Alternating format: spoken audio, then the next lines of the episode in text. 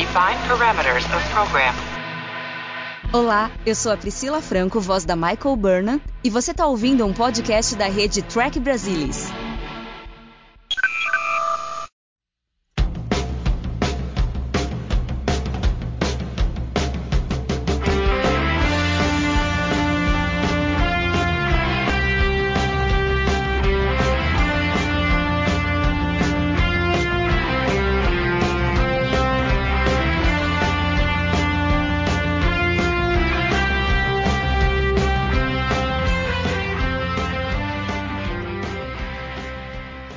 Olá, pessoal! Sejam bem-vindos ao Balde do Odo, o podcast da rede do Trek Brasilis para falar sobre a melhor série de Jornada nas Estrelas, Star Trek Deep Space Nine. E hoje nós vamos falar sobre Kill Less, ou como foi traduzido para o português, O Lance de Kill, que é o sexto episódio da primeira temporada. E para a alegria do nosso Alexandre Bortolucci, ele foi dirigido pelo Paul Lynch. Então eu gostaria de dar as boas-vindas aos meus queridos amigos Niner, Alexandre, Luiz Castanheira e Odo. Alguém me explica qual é o lance kill, que eu não entendi ainda qual que era. Era ferrar com Deep Space Nine, né? Gente, vocês estão tão animados assim para falar de um episódio tão bom? Ah, bom. Não, mas o pior, gente, é que é o seguinte, porque há uns dias atrás eu revi o episódio, depois de muito tempo. E eu falei assim, nossa, mas não era tão ruim assim quanto tinha ficado na minha cabeça. Até hoje, a hora que eu comecei a fazer a pauta pro podcast de hoje, e aí eu percebi que o episódio realmente é ruim. E aí, algumas horas atrás, eu fui rever o episódio mais uma vez não só achei ele ruim, como eu achei que ele foi muito prejudicial para Deep Space Nine. E eu acho que o principal motivo é pelo fato deles terem se esforçado em fazer um episódio parecido com a nova geração, ao invés de explorar as qualidades únicas de Deep Space Nine, né, e tudo o que a série tem para oferecer, além de ficar comparando é, um elenco com o outro, os personagens de um e de outro. Mas vamos lá, porque acho que tem diversos pontos para serem discutidos para mostrar o porquê desse episódio ser um desastre.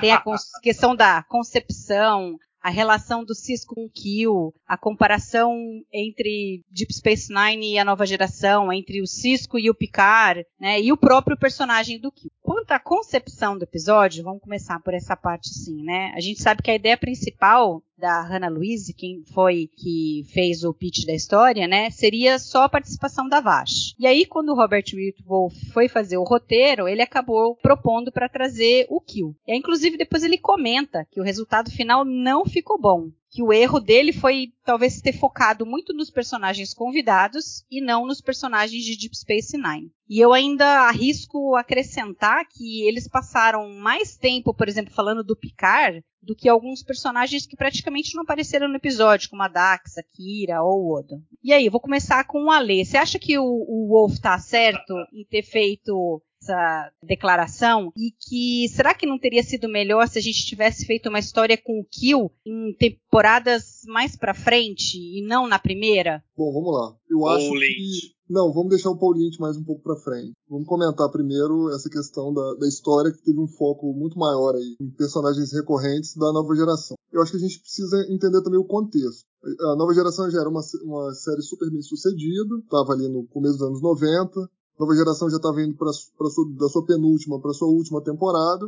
E naquela época não, não parecia ser uma coisa ruim você fazer uma correlação entre Deep Space Nine e a nova geração. Né? A gente olhando agora, obviamente, a gente sabe que são duas coisas completamente diferentes. Mas na época parecia fazer sentido, né? Você tentar fazer qualquer tipo de conexão. Eu acho que o que, que acontece? Quando você coloca um personagem que já está estabelecido, né, um personagem secundário, mas é um personagem querido, que já está estabelecido numa outra série, transplanta isso para uma outra realidade, né, a Deep Space Nine ainda estava procurando também a sua identidade. Eu acho que você começa a ter alguns problemas, né? Problemas esses de identidade dos dois lados. Porque, assim, o, o Kill, na minha opinião, era um, um personagem interessante. Principalmente quando os episódios eram focados é, não nele especificamente, né, mas na, naquelas questões filosóficas que ele gostava de abordar. Enfim. A gente tem alguns ótimos episódios da nova geração com ele. Tirando ali umas duas ou três exceções, é, teve bons episódios, né? É, foi o, o Kill que apresentou os Borgs, né, na nova geração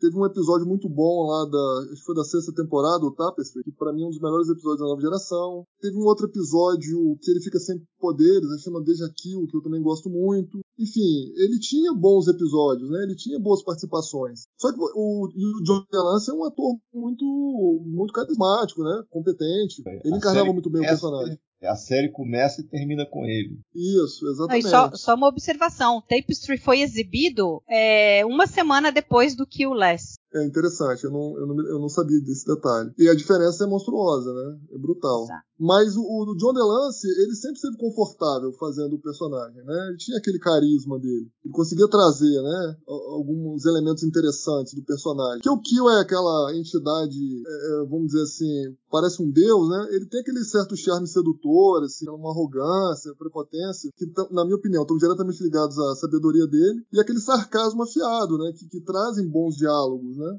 Boas cenas. Mas no caso desse episódio, o John DeLance não tá no normal dele. Eu não senti que ele estava à vontade fazendo esse episódio. Ele me pareceu deslocado. E eu acho que isso tem muito a ver, principalmente, com, com o roteiro do episódio. O, aí você comentou, né, Mari, que o próprio Robert Hewitt Wolf, ele acabou confessando, né, que o trabalho aí dele não foi exatamente aquilo que ele queria. Ele não ficou satisfeito com o resultado final. De fato, o resultado final ficou muito aquém do que, do que poderia. Como eu disse, o foco no, nos dois personagens que vieram né, como convidados, tanto o Kyo quanto a Vasha, que acabaram é, colocando o episódio numa situação ruim, né? Porque a gente acabou não sabendo absolutamente nada dos personagens de Deep Space Nine. Então parece que foi um episódio, é, vamos dizer assim, lateral de Deep Space Nine, né? Parece que a série estava indo numa toada, numa linha, e esse episódio foi um desvio dessa linha. Eu, particularmente, não gostei desse episódio. Acho que tem alguns problemas que a gente pode conversar aí mais pra frente. Mas eu acho que tem a ver principalmente com o roteiro. O roteiro do episódio eu acho que acabou matando esse episódio. É, inclusive o, o, John DeLance, ele, ele né, tem várias declarações dele, e uma delas é que ele não estava contente com o resultado final do episódio, né? Que ele diz que o Kill sempre foi um personagem focado em discutir questões mais filosóficas, e em que o Les ele ficou reduzido a alguém que está atrás de um rabo de saia. Agora, aí é um problema de roteiro mesmo, porque quem disse que Deep Space Nine não trata de discussão filosófica? Só a gente vê o primeiro episódio, emissário, a conversa do Cisco com os profetas sobre linearidade. Então, quer dizer, não é dizer que não seria capaz de fazer algo do estilo da nova geração. Eles tentaram fazer uma coisa parecida, mas ao mesmo tempo quiseram jogar um lado diferente de Deep Space Nine e no fim acho que não acertaram em nada, né? Daí a minha pergunta, Castanha, você acha que é, o Kill também foi muito mal escrito e isso contribuiu para a baixa qualidade do episódio? Só enfatizando, eles, o Kyo e a Vasha, eles, eles interditam o episódio. Não dá para desenvolver mais ninguém. É, basicamente é o Quark indo assim meio pela inércia, né? Eventualmente tendo a, questão do leilão, totalmente padrão, totalmente de gavetão, o leilão. Só que o Yavash, estando no episódio, interditou completamente o desenvolvimento dos demais personagens. Aí você vai pensar, ah, mas esse. a participação deles foi, foi boa, mesmo que entre eles, eu diria que não, né? Porque basicamente é isso. Você, você já até falou. É uma criatura com poderes. Às vezes ele se chama, é, ele se auto, autodenomina onipotente, entre outras habilidades. Tá querendo uma companhia. E eu, eu nem sei, eles tinham um relacionamento amoroso, mas como é que eu sou onipotente? Aí eu tô com a Vashti. Como é que isso funciona exatamente? É, eu não sei, mas Tamashi. Não se preocupam em tentar explicar e transformar isso de maneira crível de jeito nenhum. E se você parar para pensar, o comecinho é promissor, né? Você fala, ah, o humano esteve preso durante dois anos é, no quadrante gama. Que fosse a Vashti, que ela trouxesse algum mistério, que ela trouxesse alguma coisa do quadrante gama interessante, uma nova ameaça, o que fosse. É, porque tem tudo a ver, né? É, lembrando daquela outra série que também é baseada numa estação, a, a Vashti é arqueóloga, ela podia ter encontrado alguma civilização antiga, tendo indício de alguma coisa, do domínio, vamos colocar domínio assim só para continuar com o argumento, mas no final do teaser aparece o Kill e você, ah, não, vai ser um episódio com Kill. Você sabe que tem um certo custo. Ter o John DeLance, ter a Jennifer Gatwick que naquela, naquela época ali custava um certo dinheiro. Então você, ah não, vai ser a ênfase nos dois. Então meio que interditou e a gente não consegue entender, caramba, que diabo que o precisa de uma humana? Ele está interessado com ela, é um relacionamento, entendeu? Se você parar para pensar um pouquinho mais, inclusive, o Kill é tão poderoso que até a forma de Kill, John DeLance, é, é, é, meio nada a ver. Ele poderia ter qualquer, qualquer forma. Aí vai ter relacionamento com a Vash. Em que termos que se dá isso? Não existe a menor preocupação. É como se ele fosse um, um, um namorado que está querendo voltar com a gata, está querendo dar uma pressionada, está indo atrás dela. Volta, eu vou te dar umas joias. Volta, eu vou te dar um carro, eu vou te dar umas peles. Não, não, eu vou te mandar, vou viajar contigo. É nesse nível, é um negócio muito rasteiro, mas muito rasteiro. Você fica assim, é, é um desperdício você põe lado a lado com o tape, basicamente a mesma semana, né? É, é, é um desperdício muito grande do, do conceito do, do, personagem, do ator. Ou seja, é, é, extremamente problemático. E eventualmente eu quero que alguém me responda uma coisa: exatamente como é que aquela forma de vida, a trama envolvendo isso tudo funciona também que eu honestamente não sei, não consegui descobrir. É, realmente, porque ela parecia um cristal, esse cristal estava de alguma, sei lá, estava presa dentro do cristal, talvez. E aí ela estava tentando voltar, né, pegar toda a energia da, da estação para voltar para casa. E aí a hora que eles transportaram para fora, ela conseguiu escapar? Fer, você tem alguma teoria sobre isso? Tenho. O episódio é encontro em Farpoint refeito um pouquinho melhor. É, eu ia falar Se vocês isso. pra pensar, é, a trama é a né? mesma. É. O Kill não tem nada a ver com o problema que tá acontecendo, assim como em Farpoint. E o problema é uma raça alienígena que a gente conhece que tem um desejo próprio. Vai lá, Castanha. Não, o desejo seria voltar para casa. Eu acho que o, o ângulo da estação ser arrastada pro wormhole, gente, foi over the top, gente. Bastava ela ela tá ali querendo juntar uma energiazinha para sair voando, não precisava arrastar a estação junto. Ficou um negócio meio ridículo, entendeu? O tipo daquelas coisas assim, é, é melhor a gente não contar para ninguém. Esquece que aconteceu esse troço. Melhor esquecer, entendeu? Parece que aquela coisa que eu, que eu, eu sou. Nisso eu sou um disco quebrado, né? Consciente de ação, né? Tinha que ter um negócio ali, não bastava né, só o dreno energético, que é o que é sugerido no começo do episódio pelo Runabout acidentado ali. A coisa gravitacional aconteceu depois. Caramba, achei isso muito complicado mesmo. E, e, e tem ecos de Farpoint, exatamente. Não, e inclusive, é, é, o que mais me incomodou nesse episódio e que eu pesquei isso daí, né, melhor nessa última vez que eu assisti, nessa coisa deles ficarem comparando as duas séries, a gente tem o Kill jogando na cara do Cisco, que o pessoal da Enterprise D já teria resolvido o problema há muito mais tempo. Quer dizer, para quê? É um desserviço a Deep Space Nine, porque é ridículo pensar que eles não seriam capazes de, de descobrir antes. Inclusive, eu acho que é uma falha tão ridícula, porque a própria Dax, ela fala assim, a hora que, que, dá lá um apagão e ela comenta com o O'Brien, fala, ah, você percebeu que gerou as ondas de graviton, sei lá o quê? E ela fala assim, ah, foi a mesma coisa que aconteceu no Runabout. E o Runabout aconteceu fora da estação. Então, se for uma coisa que aconteceu no Runabout e agora está acontecendo na estação, como que eles não iam imaginar que o negócio tinha vindo do Runabout? Qual que era o ponto eles imaginaram, totalmente Mari. diferente? Não, eles não falaram que era Vash.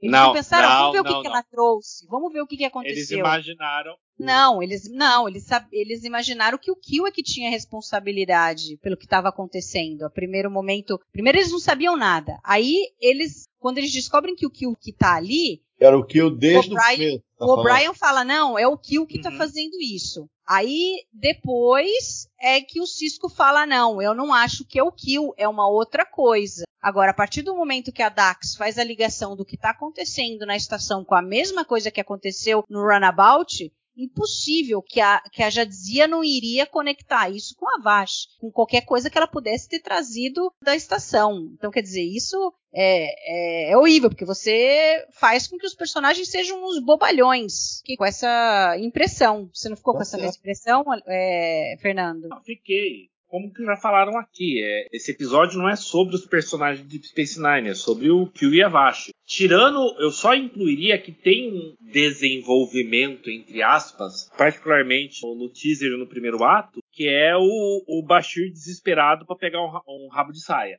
É o único Grande desenvolvimento. desenvolvimento, né, Fernando? É, por isso que eu botei entre aspas. É a única coisa que a gente tem. É ridículo aquilo. Mas, desde mas o vocês acharam engraçada a cara do, do O'Brien ouvindo aquilo ali? Total. É, é, Óbvio. é, o, O'Brien, aquilo? o O'Brien nos é representa, né? Caramba. Mas assim, eu tenho problemas com. Eu acho um personagem insuportável desde Farpoint. Pra mim, ele é o- o- uma história que serviu a um episódio da série clássica de um personagem chamado Trelane que voltou pra nova geração e quando chegou em Deep já tava, desculpa, cansado. Assim, não, não tem o que fazer com esse personagem. Quando você tem um personagem que é onipotente, onisciente, o que quer que seja, o que, que você faz com ele? Entendeu? Eu acho insuportável. Toda vez que ele aparece, eu acho insuportável. E eu acho que o que acontece nesse episódio é muito Farpoint, como eu comecei a falar. É muito, assim, se você olhar a estrutura do episódio, o mistério é encontro em Farpoint de novo. Que não é um episódio bom, pelo contrário, é um episódio péssimo. Com o Q, que nesse episódio também é um personagem péssimo, como sempre foi. A Vashi, que eu não tô nem aí com ela. E no máximo, sei lá, a relação dela com o Quark. Seja isso que salva. Diz aí, Ale, o que, que você tem pra acrescentar a essa discussão? Assim, eu não compartilho das mesmas restrições que o Fernando tem em relação ao Kill, mas eu entendo o ponto dele. Eu também acho que é uma releitura do Trilane lá, que a gente viu no The Squire of Gothos, né, da primeira temporada da série clássica, que era um personagem também meio onipotente, que, enfim, gostava de fazer esse tipo de jogo, né, com a tripulação lá da, enfim, da nave ou da, ou da estação. Mas assim, eu acho que o Kill ele tem seu espaço no, no universo de jornada, entendeu? Principalmente como eu já comentei, né? Tem algumas questões interessantes que ele levanta nos episódios que ele participa. Agora, aquela cena que vocês comentaram do, do Bashir, é, eu, eu gosto da cena. Por mais ridícula que ela seja, é, se a gente for parar pra pensar, o Bashir nesse episódio tá atirando pra tudo quanto é lado, né? Que ele vai na, na menina Uhum. lá bajoriana no começo, depois ele vai na Vashi. E tá Enfim. preocupado com a. E tá preocupado com a Dax quando o Runabout chega e tá com problema. Então, É, ele tá seja, o cara é não tem. O cara não tem sentimento nenhum pela Dax, né? É, Ele quer dar tá uma querendo zinha. comer É todo isso. mundo. Ele tá É desesperado pra comer todo mundo. Ele não tem nenhum sentimento pela, pela Dax. Não, não. Nada, não. nada eu que não não acho. especial. Castanha, eu não acho que ele quer comer. Ele quer comer alguém. Não, mas tem uma pequena, acho que é do Quark, tem uma pequena fala do Quark que sugere que ele tá conseguindo. Eu acho que ele fala assim: ah, vai dormir sozinho, é, tá precisando. Pelo menos Ou é o próprio é isso. Kill que fala? Não é o Kill que fala, é o Kill. Ele fala, não, pelo menos vai dormir, pelo menos dessa vez vai sozinho. Funny, I. I do feel a bit, um, a bit spent. Maybe I should, uh, maybe I should go and lie down for a, for a, for a minute. Hopefully by yourself for a change. Dá a entender que ele tá conseguindo dormir com alguém, entendeu? Eu, é, eu nunca, eu acho que eu nunca notei essa fala, primeira vez. Hoje eu notei. Então parece que ele tá conseguindo, não é mostrado em tela, mas ele tá conseguindo Mas- algum sucesso. Mas é isso que a gente quer ver num personagem de qualquer série que seja, um cara desesperado pra conseguir um rabo de saia a qualquer momento. Não, então, Não, mas eu- o que eu acho interessante, aí no caso do Bashir da primeira cena, não é, tipo assim, o conceito ali, né, o- é o humor de ocasião, mas eu acho que o importante ali foi a historinha que ele conta, né, de ter confundido lá a fibra, sei lá, pré-ganglionar com o nervo pós-ganglionar, que depois isso, né, vai repercutir, né, porque na verdade eles encontram uma forma dessa fala dele ser validada de, de algum jeito, sem querer dar spoilers aqui da- das próximas temporadas. Salutatorian. Well, I mistook a preganglionic fiber for a postganglionic nerve during the orals, or I would have been valedictorian. Então acho assim, é, foi uma, uma, uma passagem importante ali para a caracterização da história dele, né, do desenvolvimento do personagem baixinho. E assim, a, a cara do O'Brien ouvindo tudo ali, cara, foi impagável aquilo ali. Pô, cara, não é possível que ele tá jogando esse papo na menina, que ele tá achando que isso aí vai dar certo. E no final dá, né? Enfim, eu achei, achei engraçadinho, né? O que a gente chama de é o diálogo espirituoso. Não faz mal para ninguém e eu não achei ridículo. Mas a- a- o meu problema não é a cena de abertura ali. O meu problema é que a- aparece seu baixeiro ao longo do episódio. Esse é o que é o problema. Não, então, para mim o Tá pior falando da ética médica? Não, Ética nem tô entrando nisso, nem tô entrando nisso. Tô dizendo que primeiro ele tá lá com a Bajoriana. Assim que a Dax tem um problema, ele vai quente nela, né? Você tá bem? Você tá bem? E aí, quando chega a Vasha, ele vai para cima dela. É, esse é o oficial médico-chefe da estação. Qualquer mulher rabo de saia que aparece, ele tem que ir atrás da em cima. Mas aí, é, contanto que não, não impacte no, no, no, profissional dele, né? Ele é livre, leve solto pra fazer o que ele quiser, né, cara? Mas assim, o, o, que eu acho mais constrangedor no episódio do Machine, para mim, é ele acordando no final naquele estilo beijo do esquecimento da Lois Lane no Superman 2. Para mim, o mais constrangedor é isso aí. Não, mas é, que ele perdeu toda a ação, ele não sabia o que estava acontecendo. Pô, é cara, isso... mas, é, mas não dá, não dá, cara. Não dá para escrever um roteiro assim, não. Não dá, assim, sinceramente. Aí, aí não é nem Paul Lynch que justifique, né? Aí. entendeu? Aí o Robert Hilt Wolf. É, não, aí não é culpa do Paul Lynch, cara. Aí é o Robert Hilt Wolf lá que, que fez bobagem, entendeu? Como é que o cara escreve uma, uma passagem dessa, uma cena dessa? Tem várias partes super constrangedoras de, de, direção, que a gente pode dizer assim, mas essas aí, cara, essa, essa passagem do baixinho no final ali, ah, cara, não deu não, sinceramente. Não, e pior que eles contrataram o, o Wolf depois disso daí, né? Enquanto ele estava escrevendo esse roteiro, eles estavam redigindo o contrato do cara, né? Claro, depois ele escreveu outras coisas fantásticas, mas esse primeiro episódio podia ter derrubado ele, né? Ah, voltando um pouco só do Kill, eu não tenho assim tanta experiência para poder falar sobre ele, porque eu só assisti o Encontro em Farpoint e o All Good Things. Todos os, os episódios no meio eu não assisti ainda, né? Agora, a gente tem o Tapestry, que é considerado um dos melhores episódios da nova geração, e eu não sei dizer o quanto o Kill é importante dentro desse episódio, né? O quanto ele é bom, assim, é, é bom como personagem. Mas eu, como o Fernando falou, eu sempre achei ele um, um, um cara muito chato, problemático, difícil, não sei, gostar dele, porque é o cara que pode fazer tudo. Né? E aí é interessante a frase que o O'Brien fala, né? Ah, Kill, vai fazer alguma coisa de importante aí, vai encher o saco dos cardassianos, né? E eu fiquei pensando, o Kill é tão preocupado em julgar a humanidade, o que, que a humanidade fez de errado, enche o saco do Picard. Agora, onde que ele estava, por exemplo, durante a ocupação de Bajor? Eu acho que tem episódios legais pra caramba e tem episódios bem ruins. Eu acho, se, se você parar para pensar, talvez ele em si não seja um personagem tão interessante. O, o que é, é engraçado, o que, o que, vale é os stakes que ele pode trazer, por ele ser tão poderoso, e a interação que ele consegue com o Picard. Tem a química dos atores? Tem. É que o, o personagem do Picard é um personagem muito estoico. É um personagem que resiste e consegue lidar com esse tipo de, de sacaneador infinito que é o Kill. Compara às vezes nas, nas piores situações com aquele Mitsubishi do, do Superman. O Superman também é um exemplo de um personagem infinitamente estoico. Então, tem uma questão também de encaixe aí que funciona. Castanha, ah. eu não vou negar que desde 94, quando eu assisti esse episódio a primeira vez, e até hoje tem um momento nesse episódio para mim que é fantástico, que é o Cisco ah. dando um soco na cara dele. You hit me. Picard never hit me. I'm not Picard.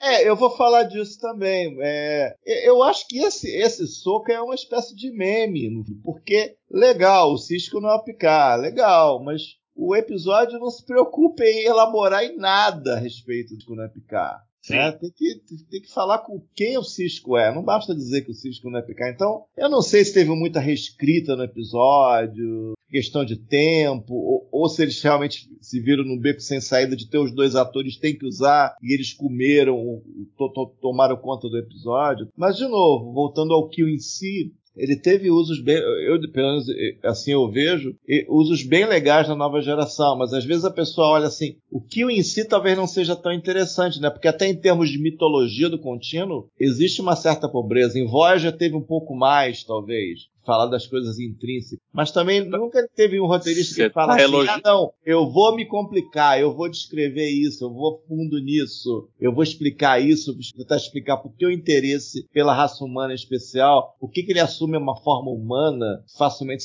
ele poderia ter a forma de uma iguana, sei lá, pelo que a gente entende do nível de poder dele. Então nunca também foi elaborado nesse sentido. Então, por exemplo, você pega o Kill Hu, ele tem o, o Kill é espirituoso. Gaina conhece ele de algum lugar. Entendeu? Mas o importante não é isso. O importante é que ele faz a coisa com os, com os Borgs. Então esse poder dele juntado com os Borgs é interessante, né? Para dar aquela traz a grande ameaça da série. Por isso também vem outro ponto. Eu acho que mesmo que existam personagens como que na literatura, na série clássica ou na literatura em geral, ele acabou sendo um personagem muito da TNG. Então, ele estar na, na DS9, na série irmã, que estava tentando se erguer ali da sombra da, da, série mais conhecida, mais famosa, não foi um bom passo em termos do, do showrunner tomar não, esse cara é da nova geração, esse cara não vai funcionar aqui. Mesmo que funcione, não vai funcionar porque a gente precisa. Então isso, isso também é um problema. Então eu acho que é um acumulado de problemas. Ah, e só junta com o Deja Kill da terceira temporada que o, que o retardado. É,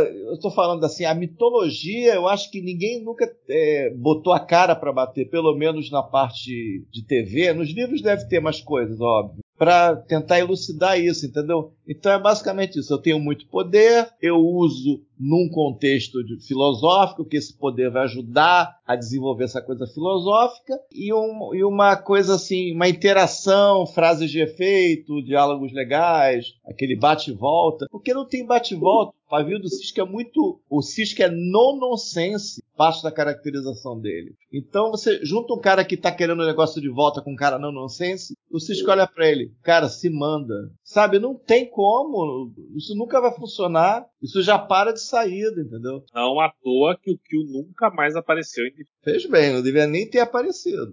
E foi o que você falou, Castanha. É uma, é uma pena que eles não desenvolveram essa questão. O porquê que o Cisco não é o Picard. Porque eu acredito que poderiam ah, tá, ter não, não, é... embates incríveis do Cisco com o Kill. Embora é, o Picard. Pra terminar, é, o Kill vai estar em, na série Picard. Então Sim, ainda é possível em TV ter uma mitologia do Kill contínuo desenvolvida. Então, é até pegando uma fala do Kill, esse jogo não acabou ainda. Então, é, o que eu estou falando, na realidade, nem está escrito em pedra ainda. Pode, eles podem tentar, podem meter os pés pelas mãos, tentando fazer uma mitologia e, e bagunçar tudo, se contradizer tudo, contradizer parte do que já foi feito. Mas ainda é possível, né? Eu aposto é. vocês que não vai ter nenhuma mitologia do Kill contínuo em Picard. E, e, a hora que isso acontecer, vocês ouviram primeiro aqui no balde do outro. É, mencionado e discutido. Não, mas aí o que eu tava falando, né? Quer dizer, eu acho que o Cisco podia ter tido embates com o Kill que poderiam ter sido muito interessantes. Então, eles perderam essa oportunidade. A hora que ele fala que ele bate no Kill e diz que ele não é o Picard, poderia ter seguido dali, né? Com essa linha de história, não toda a outra baboseira. Que eu acho que o, Picard aguenta o Kill, ele, ele respira fundo, ele escuta, ele conversa tal. Talvez a grande diferença aí do Cisco pro Picard é que talvez o Cisco ele escolhesse não fazer, de não dar bola pro Kill. Ele poderia conversar com o Kill de igual para igual, igual o Picard fazia, mas ele, eu acho que ele, ele não tem saco para ficar dando bola um cara chato como o Kill. Não, Mari. E você não Mari, acha posso, isso, Fer? Posso só Eu acho que o personagem é muito diferente. Eu acho Sabe o que, que eu acho? O problema é como a cena foi construída. Se você parar pensar, essa cena que o, o Cisco fala que não é o Picard, foi montada para isso. Você sente a mão do roteirista. O Kill monta lá o, o, ringue de luta e fica pedindo: me bate, me bate, me bate. E bate. É uma punchline, né? É. E, e, os, e, diferente do, do Picard, que, do tipo, deixa eu esperar pra ver aqui essa opção diplomática, o Cisco vai pro tipo, você quer que eu te bata? Então beleza, tá aqui, ó. Mas eu acho que isso é muito problema da forma como a Ciruída, que parece que força isso, do que um desenvolvimento natural do personagem. É, o roteiro é tudo, tudo ruim, né? Daí, outro ponto fraco do episódio, Ale, você que tá quietinho aí, eu acho que é a Vash no início até poderia parecer interessante a história, mas no fim, para mim, ela, ela basicamente é uma versão feminina do Quark. Olha, eu achei constrangedora, sinceramente, a atuação da Jennifer Hattrick nesse episódio. Constrangedora. Aí pode jogar na conta do Paul Lynch também. Aí já pode. Aí a gente já pode. É, já vou abrir a, caixa de Pandora aqui. Não é a caixa de Pandora, né? É a caixa de ferramentas. Já vou abrir a caixa Tava de ferramentas. Tava demorando, né? Não dá, cara, não dá. Jennifer Heffley já tá cansada, sei lá. Rapaz, a gente tem muito problema aqui com direção de, de atores aqui nesse episódio. Vocês estavam falando da cena do Cisco lá no bar do quarto. Olha, eu nunca, assim, sinceramente, eu não me lembro de um episódio onde o Avery Brooks estivesse tão desinteressado na atuação dele né, extremamente contido ali, enfim, quase canastrão ele estava nesse episódio, principalmente nessas cenas do bar do quarto. Mas eu acho que, de fato, a, a medalha de constrangimento aí foi para baixo, porque foram muitas cenas que ela participou que a atuação dela foi realmente lamentável. E aí dá para colocar junto com ela na conta do Paul Lynch. Teve aquela cena, o, o Quark vai lá no, nos aposentos dela, que ela vai fazer o tal do Mox lá no quarto. Cara, aquilo tá mais forçado que uma nota de 3, cara. Aquilo tá mais falso que uma nota de 3. Não dá, não. Muito mal, muito mal dirigida aquela cena. Eu Tem tava uma esperando, outra... eu tava esperando o Park levantar com merecer. Pois é, mas não, não deu ali. Você vê que o negócio foi. foi não, mas é engraçado que ela vai direto na orelha, cara. Parece até um. Então, é muito estranho aquela né? cena, gente. Então, cara, tá muito ensaiado o é, negócio. É, imagina entendeu? se fosse no dito cujo. Imagina se fosse no dito cujo. Tu senta do lado do Quark. Não, não, vamos discutir porcentagem. Mete o mãozão. Gente, que coisa bizarra, gente. Mas na prática, é isso que eles estavam. Como é que é isso? Mas na prática é o que eles quiseram passar, Castanha. E, é, e depois da série a gente vai ver isso. Agrada os lóbulos das orelhas ferengues é um prazer sexual. Sei lá, fazia, juntava ali a câmera, fazia um plano contra plano, aproximava, dava um clima, olho no olho, dava uma passadinha de mão. Mas não, é um plano só ela puxa o quark e mete a mão na orelha, cara. Bom, Paul Lynch. Como é que chama isso? Isso se chama Paul Lynch. Isso, honestamente, como chama isso? Que troço dá, não dá. Tem uma outra cena com ela, o, que o Kill tá chantageando ela ali no promenade. Aquela cena é ridícula. Pois é, cara. Até a maquiagem ali ficou ruim, inicial, Sa entendeu? A interpreta... o, sabe o que eu lembrei? Toda vez que eu assisto, eu lembro. Vocês lembram do The Cage? Quando a, ah, tá. Salosianos Lembra, mostram é, é. qual a imagem real da Vina? Não, mas lá foi melhor. Cena. Mas o cara é muito mas... sem imaginação, Fernando. Você, poxa, o cara tá com a câmera lá, a mulher tá na marca, troca a maquiagem, vamos de novo, mesma posição, mesma marca, troca de maquiagem, mesma posição, mesma. Não, a hora Gente, que ela cara, fica... que raio de diretor é esse também? Na hora que ela fica velhinha, Gação, repara, não parece que ela tá velha e ó, eu tô cansada e eu preciso abaixar aqui, eu tô caindo. Parece uma atriz que eh, a instrução dela é deixa eu tremer um pouco aqui para mostrar que eu tô com dificuldade. Isso aí, é foi exatamente isso. Foi exatamente e ela isso. levanta, a hora que volta ao normal, ela levanta e sai andando como se nada tivesse acontecido. É muito esquisito. Não, pior, tem um monte de gente que testemunhou e tudo bem. O que mais, Ale? É, o entorno não reage o suficiente, rápido o suficiente, porque está acontecendo ali também. Né? Porque a cena é no meio, né? não tem um, assim, o, o Kill não usa os poderes para ficar só os dois. Eles estão ali, a multidão não se forma. É, sei lá, gente. E o, e o Paul Lynch, ele acaba admitindo, né? É, depois que ele se sentiu muito mais desafiado em os episódios de Deep Space Nine, que era muito mais complexo dirigir Deep Space Nine do que a nova geração, né? Fato. E, então, ok. Ele, mas aí, ele dirigiu Nova Geração quando? Eu nem sei. Ele fez cinco episódios de Nova Geração antes de filmar esse aqui, entendeu? E mas no primeiro ano dois... também? Mas no primeiro ano eles chamaram ele mais? tipo assim? Como é que é? Não, eu não, já digo, peraí, eu tô Ai, aqui, eu já digo. Não, e o problema é que as bizarrices nos episódios que ele dirige começam a se acumular, né? Eu tô entendendo que esse político é um cara muito de boa, o pessoal devia gostar dele, mas assim. Ah, sim, da primeira temporada também, Castanha. Nossa, ele dirigiu. O Alexandre descobriu uma mina de ouro pra sacanear, gente. Caraca. Vamos lá. Ele dirigiu The Naked Now, é. ele dirigiu 1100 1001, Unnatural Selection, que aí acho que já é da terceira temporada, talvez final da segunda. segunda. A Matter of Time tá. e The First. The First Duty é legal. Talvez não graças a ele. É, mas aí tá espalhado, né? Não, aí tá espalhado, não, também não tá sendo. Ah, eu, eu tô imaginando o restante do podcast. A gente vai estar tá no sétima temporada e alguém vai falar. É, a direção não é tão boa, mas é, podia ser pior, podia ser Paulinho. Não, então... a gente tem mais dois episódios para ver com ele, né, nessa temporada. É, o, o The Passage eu já posso adiantar, é. eu revi recentemente, que vocês vão se emocionar.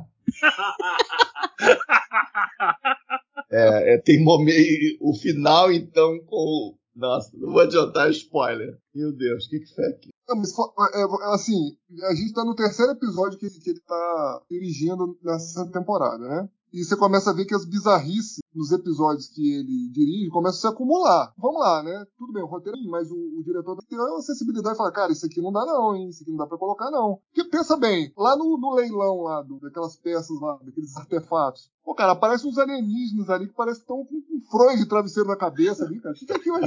É, é isso que eu ia falar. Na cabeça. Eu tenho um problema E são pior. três, né? E são três três, alienígenas, são né? Eu tenho um problema pior.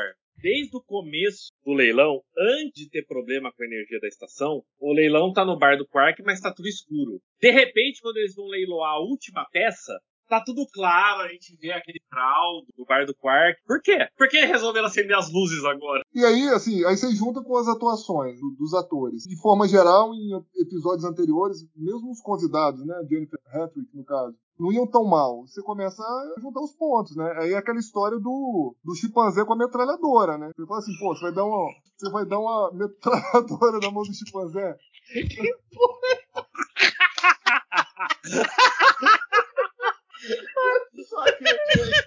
O episódio é ruim, mas a gente tá se divertindo muito. Ah! Ai, já, já, já ótimo, Ale, ótimo, bom. ótimo. Ai, Jesus. Mari, foi na linha aí, foi na linha aí, Mari.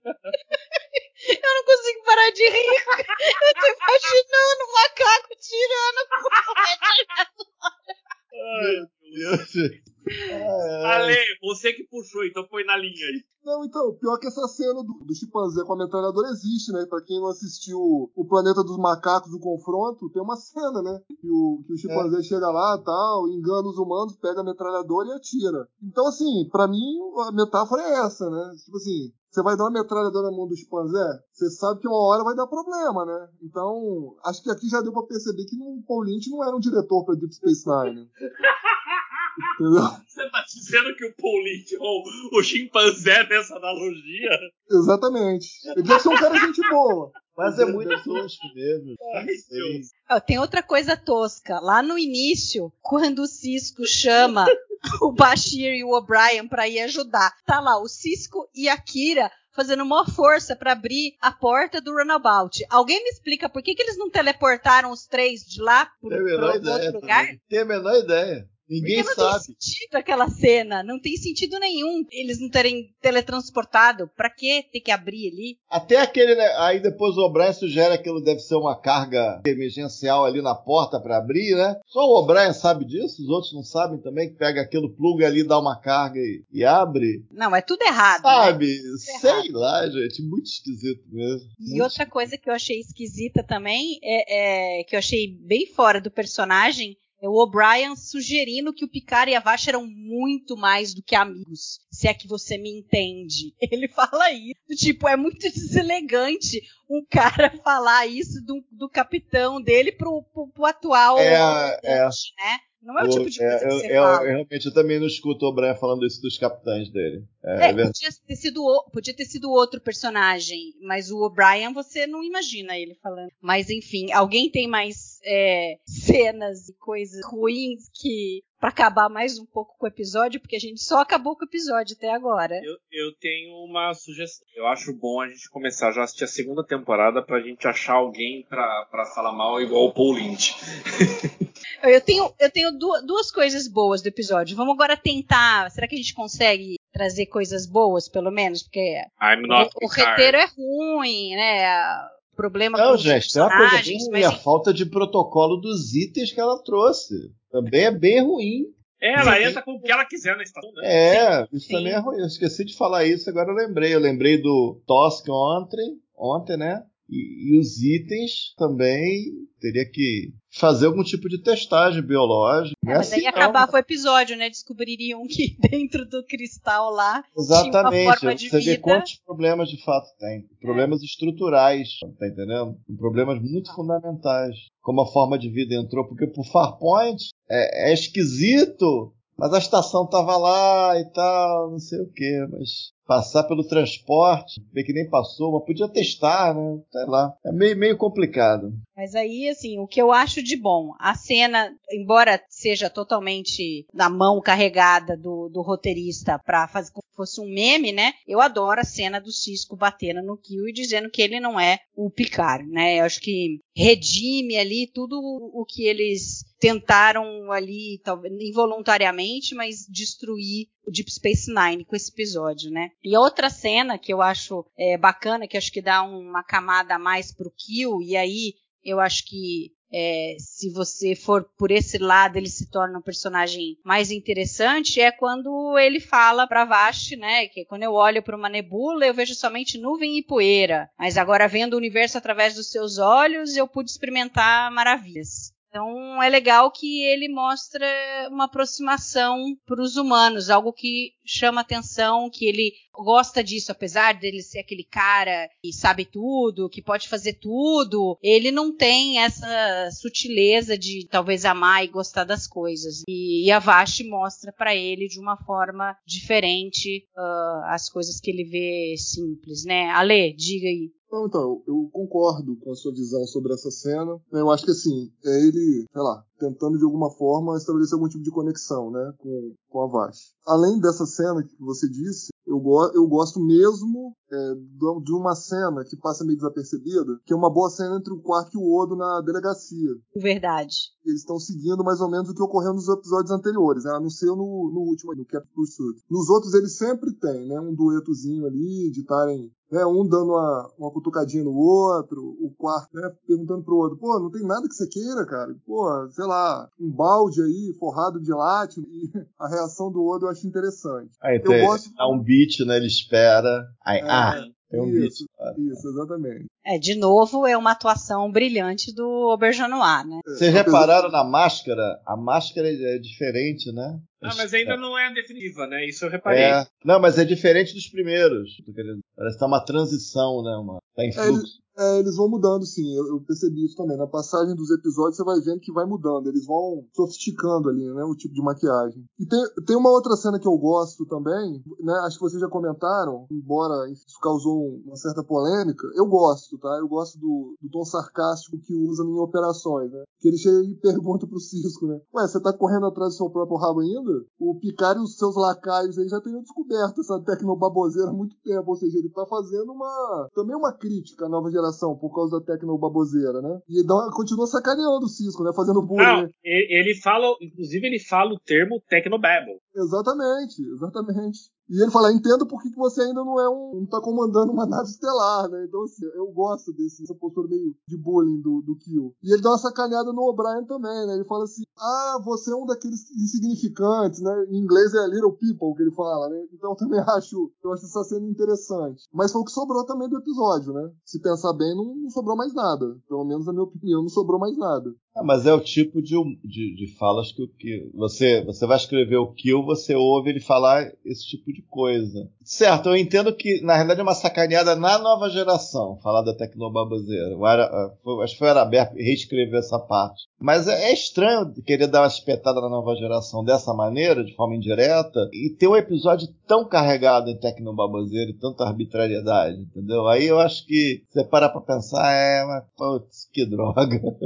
Não, e, e, ainda ele fala, o, o próprio Kill fala, ah, é porque vocês estão preocupados comigo, mas a Vasha é muito mais perigosa do que eu. Quer dizer, ele ainda, de novo, né, dá a dica ali, ó, a Vasha. É, e na prática eles estão sendo e eles, e eles não E eles não, nem tchum, entendeu? Nem conectam que ela pode ter alguma coisa. Então, quer dizer, tá dando uma cutucada na nova geração, mas eu acho que só prejudica Deep Space Nine, né? Por isso que essa ah, cena acho... não, não me encaixa muito bem. Essa cutucada no Bubble eu vejo como algo do tipo: faça o que eu digo, não faça o que eu faço. Isso não é legal, né? Não, exato, não é legal. E, e Fer, tem, tem alguma coisa, algum outro ponto que a gente falou do que é interessante do episódio que você que a gente ainda não tenha falado, que você achou? Ou era só isso mesmo? Interessante? Não, sabe o que eu fiquei pensando? Sabe quando o Bashir vai no quarto da Vasha, chamar ela pra jantar? O Kill aparece atrás dele, fazendo careta e depois desaparece? Tá, o Kill aparece e desaparece com um facho de luz. Como é que o Bashir não reparou? Paul Lynch. Paul Lynch, a montagem. Né? É, é que se reparar na, na, na, TNG, naquele momento eles já estavam fazendo isso muito bem feito. No Tapes tem isso muito bem feito. No All Good Things nem se fala. Mas, ou seja, é, é desleixo até, né? Porque, por exemplo, nessa cena parece aquele exercício de estilo. Ah, não! Segura no quarto, segura no quarto, bota a gente, tira a gente, mas segura no quarto, segura no quarto, né? Um exercício de estilo de roteiro. E um diretor com tão pouca imaginação, né? A cena vai ficando uma desgraça, vai ficando, sei lá, uma gororoba que começa a, sei lá, gente. É, Eu só tô me perguntando aqui, só tô me perguntando aqui se Paul Lynch tem alguma relação com David Lynch. Não, pelo amor de Deus, não. Bom, eu acho que a gente conseguiu cobrir o episódio todo, a gente destruiu Destruir. o episódio episódio, né? Mas. Poxa, ainda, bem, ainda tem as próximas atrações aí. Tem, tem. É. Mas, mas, tem coisa boa nessa temporada. É que essa temporada é, ela tem altos e baixos, boa. né? A gente tem, teve o episódio passado, é, o Captive Pursuit, foi um episódio muito bom, muito interessante. Tiveram é. três notas três e, e uma dois e meio. Esse aqui é. é um desastre, mas o próximo que a gente vai falar é Dax, que é um episódio também é, que já é mais interessante. Aí depois a gente cai é de que, novo. Como eu falei antes, ainda nessa temporada, o Valon Com. É que esse episódio eu acho que além de ser ruim pelos vários motivos a, a, listados, o ser com kill, não sei, meu, meu sentimento é que é que é especialmente ruim, porque talvez não, não devesse nem existir, eu acho, entendeu? Fica mais aquela coisa de, pô, mas não era para fazer episódio com kill. ah, fizeram com os Borgs, sim, mas os Borgs é aquele, é um corte muito seco, é aquele evento disparou o negócio, mas é aquilo, não vai ser usado nunca mais, acabou. É, é um fato histórico importante ali da era Berman, a batalha de War 359, e daí vai em diante, né? Os bugs raramente são citados depois, pontualmente. Mas a coisa do Kill realmente não cai bem, né?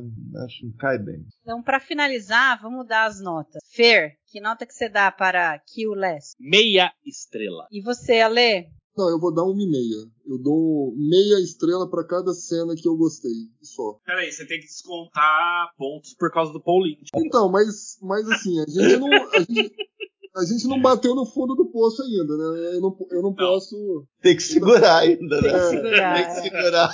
Entendeu? Entendeu? A gente não bateu no fundo do poço. Né? Quer dizer, o fundo do poço sempre pode ter um alçapão, né? Mas assim, a gente não bateu no fundo do poço ainda. Então, vai de uma e meia. E você, Castanha? Vai uma. Antigamente é, eu... acho que era dois, mas hoje em dia é uma. Porque eu acho que ele, eu, eu revi recentemente, né? Pra, eu acho que deu uma piorada com o tempo pior, eu acho. Eu achei que eu fosse dar uma e meia, aí depois eu comecei a rever a coisa mesmo e prestar atenção nos detalhes. Eu vou dar meia estrela. É, e é frustrante, né? Porque começa a, a, personagem no quadrante gama, ficou dois anos, aí o mistério, como é que ela estava lá, como é que ela chegou lá, o que, que ela viu, não sei o que, né? Você tá escrevendo, né? Você tá aí o kill. Entendeu? Eu acho isso muito esquisito, cara. Ô Castanha, você é Sim. um cara muito coerente. Eu abri aqui o conteúdo clássico do TB e a sua classificação original para o Kill Less era uma estrela. Era uma estrela já? Já é, então... era uma estrela. Então já era uma estrela. Eu tinha a impressão que era duas. Mas é um episódio bem complicado, bem complicado. Bom, então a gente vai ficando por aqui. Da 15 dias a gente volta. Gostaria de agradecer a todos vocês que estão nos escutando. Gostaria de agradecer os meus amigos Niners por esse bate-papo muito bacana, que a gente riu muito. É, uma boa noite e até a próxima. Bom Lynch!